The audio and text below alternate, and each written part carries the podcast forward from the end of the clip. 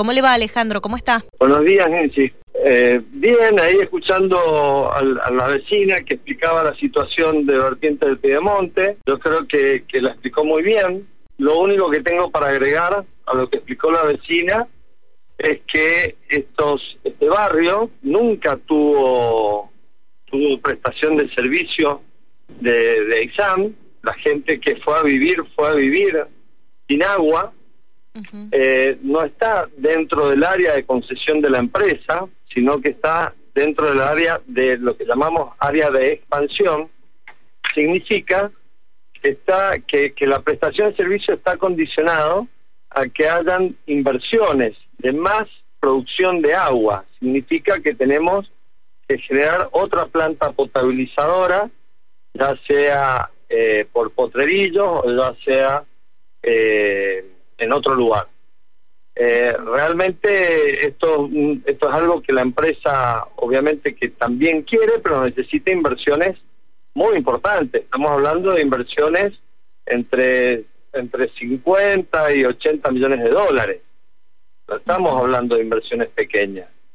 Eh, así que yo entiendo el, que, que, obviamente que el tener el agua como servicio continuo y con la presión que corresponde es algo que los vecinos eh, quieren. Yo me he juntado con ellos eh, y, es lógico que lo quieran, pero también hay que tener en cuenta de que desde el origen que ellos eligieron vivir en, en Vertiente, es un lugar que no tiene agua y que estamos estudiando la forma de darle el servicio, pero necesita inversiones muy grandes. Sí, sí, por, ahí Alejandro, cuando se usan algunas determinadas palabras, hacen un poco de ruido, porque en realidad ellos eligen vivir ahí porque es el único lugar donde pueden comprar un terreno y donde el municipio de Luján de Cuyo les habilita también a comprar un terreno, porque no es que usurparon las tierras y después vino el municipio a intentar desalojarlos.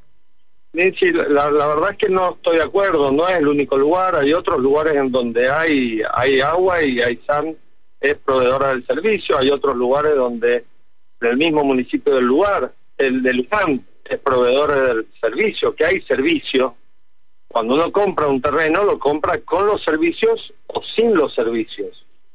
En este caso, se compraron sin servicios. La gente se fue a vivir sin los servicios.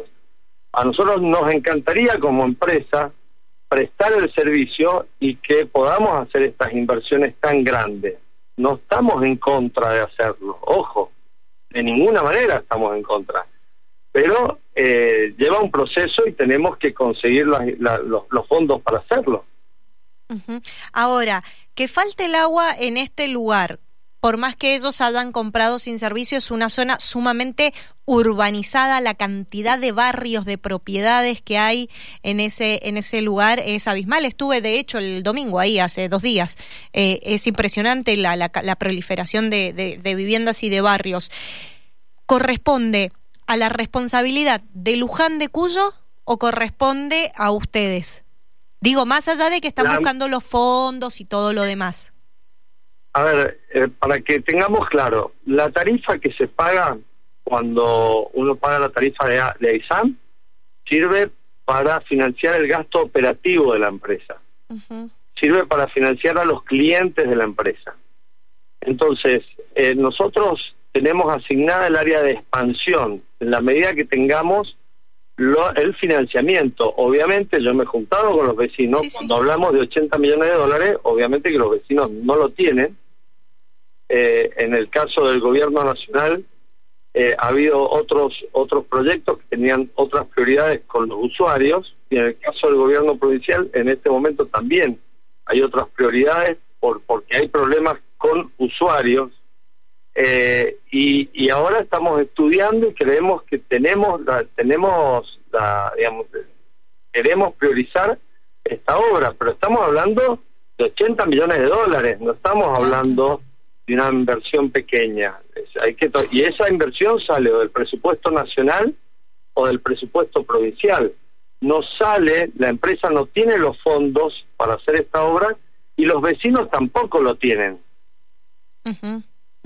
Y ahora... Eh, la verdad que es una situación compleja eh, y coincido que hay muchos vecinos en el lugar, coincido que se ha hecho un desarrollo incluso muy lindo del lugar, pero todo eso se ha hecho sin el servicio de agua potable en forma continua. Claro, claro, bueno. Y, y, el tema de, de, llevar el agua hacia el lugar por parte de los camiones que tampoco estaban subiendo, eso ya son empresas privadas.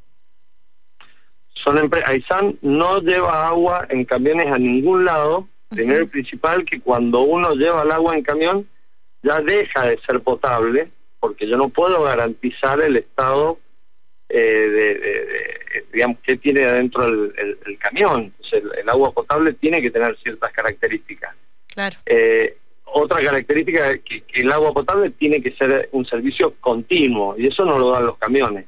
Pero eso es un, acuerdo privado entre el comprador del terreno y ha decidido que va a vivir en ese lugar eh, teniendo agua a través de camiones. Obviamente no tiene por qué perder la esperanza de tener un servicio continuo, porque la ciudad se va desarrollando y vamos aumentando el área donde vamos teniendo el servicio, pero se hace a través de grandes inversiones, que son obviamente difíciles de, de, generar, pero, es posible, de, ninguna manera estamos diciendo que es algo imposible.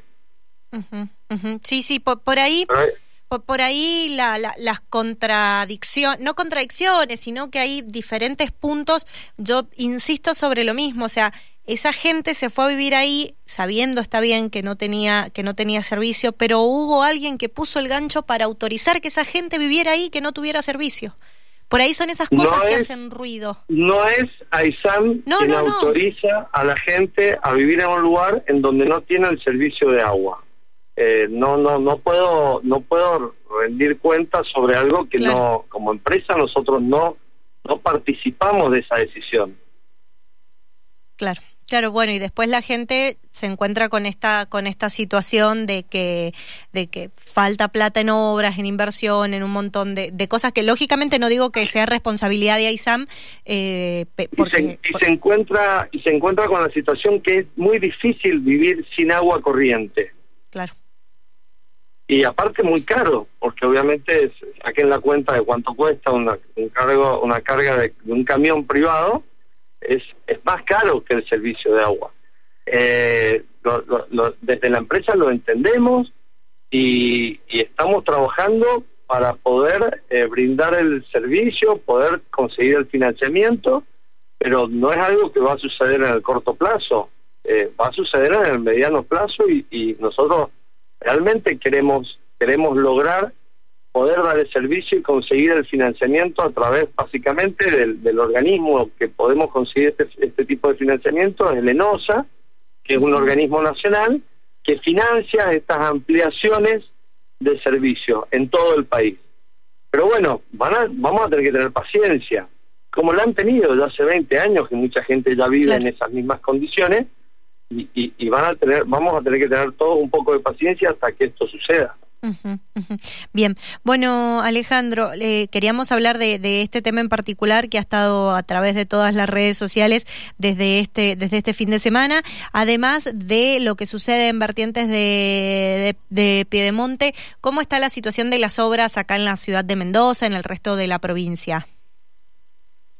Tenemos un plan de obra muy grande, por suerte, muy ambicioso, queremos eh, nuestro nuestro compromiso eh, con, con, nuestros usuarios y, básicamente con el gobernador también es eh, poder dar un este verano. Nosotros nuestro nuestro momento de mayor problema es el verano desde desde noviembre hasta febrero eh, poder dar un servicio continuo todo el verano no tener problemas de corte yo creo que este verano eh, dadas las inversiones que estamos haciendo eh, se va a notar fuertemente la, mejora en la prestación del, servicio. Ya tomé nota de Paso Los Andes y ah, Pellegrini. perfecto. Eh, me estaba diciendo, estaban diciendo que hay una pérdida importante. Bueno, vamos, vamos a ir a, arreglarla durante el día. Eh, pero bueno, nuestro compromiso es que realmente se note la mejora del servicio y también estamos comprometidos en, vuelvo a decir, a crecer en el servicio y poder darle eh, el servicio de agua potable a estas zonas que no lo tienen. pero bueno, es un proceso de inversión, se tiene que entender que es un proceso de inversión. Ayer hablaba, eh, bueno, nos estamos quedando sin tiempo, pero hago este comentario.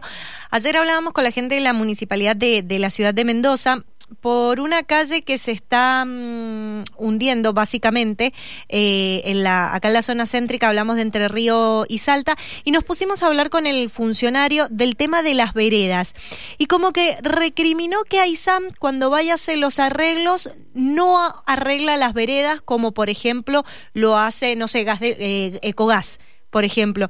¿Ustedes eh, en algunas oportunidades arreglan las veredas o directamente no les corresponde a ustedes? Nos corresponde arreglar las veredas, en general, eh, por una cuestión de que hay, hay, hay tantos, nosotros más o menos tenemos 200 mil eh, problemas a resolver casi por semana. Eh, pasa en muchos casos que no se termina reparando la vereda, que se la deja al vecino para que la para que la repare, para poder ir a arreglar otro otro problema de otro usuario que no tiene que no tiene el servicio. Y, en, e, y, hoy tenemos un convenio también con la Municipalidad de la Ciudad de Mendoza, en donde ellos obviamente arreglan la vereda y nos cobran la reparación. Ah, eso no lo dijo. La, reparación, de la, de la vereda es una obligación de la empresa, no de la municipalidad. En muchos casos lo hacen las municipalidades y nosotros se lo, se lo le pagamos, digamos. Claro, claro. Bueno, esa parte la obvió el funcionario. Eh, sí, sí, sí, está bien que está claro que, que vamos a ser sinceros. Sí, sí, sí, sí. rompemos muchas veredas sí. Eh, y lamentablemente no tenemos capacidad de, de, arreglarlas todas, todas las que rompemos, pero bueno, uno se concentra también en, en volver el servicio, ¿no? Rápidamente. Pero bueno, eh, está nuestro compromiso eh, reparar las veredas. Queremos empezar a, Ya hace muchos años que la empresa no repara las veredas que rompe y nosotros queremos empezar a reparar las veredas que rompemos, corresponde, digamos, lo que corresponde. Claro, claro. Bueno, bueno, eh, Alejandro, muchísimas gracias por esta comunicación. Vamos a estar seguramente en contacto en las próximas semanas. Gracias a vos y gracias por darnos este espacio para con, bueno, para contar un problema y para contar eh, por qué sucede o por qué este, este, esta esta queja o este pedido de la gente de Vertiente de Pedemonte y de nuevo pedirles paciencia. Bien. Bueno, Alejandro, muchas gracias. Muchas gracias. Hasta luego. Hasta luego.